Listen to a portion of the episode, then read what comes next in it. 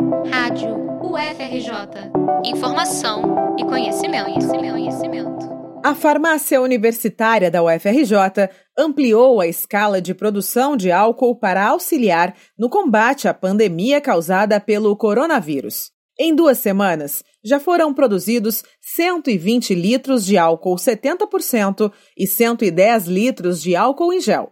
Antes dessa crise, a produção era pequena, voltada apenas para o uso interno da equipe técnica da unidade e para atender alguma demanda específica de algum paciente. É o que nos conta a professora da Faculdade de Farmácia da UFRJ, Mariana Sato, que é também uma das responsáveis técnicas pela farmácia universitária. A nossa produção ela está sendo organizada de acordo com a demanda da UFRJ e também a nossa capacidade de produção, que atualmente é cerca de 50 litros, 60 litros por semana. Uma coisa importante que deve ser considerada é que a farmácia universitária é uma farmácia escola e funciona como uma farmácia magistral. Então, uma farmácia magistral ela deve produzir um medicamento específico para tratamento do paciente de acordo com a receita de um profissional da área de saúde legalmente habilitado. Por isso, a nossa produção ela não é feita em larga escala. De acordo com a professora, o objetivo da farmácia em relação à produção do álcool em gel é atender principalmente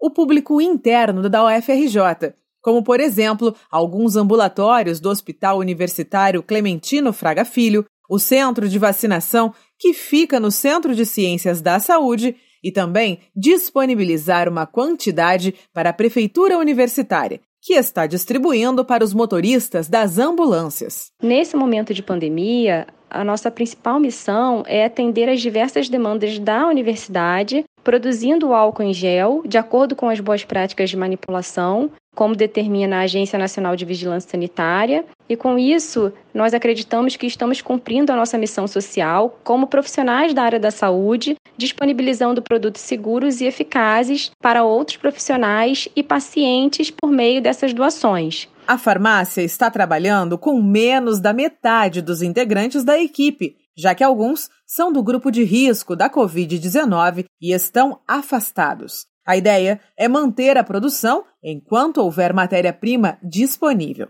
Reportagem de Annelise Kozinski para a Rádio UFRJ.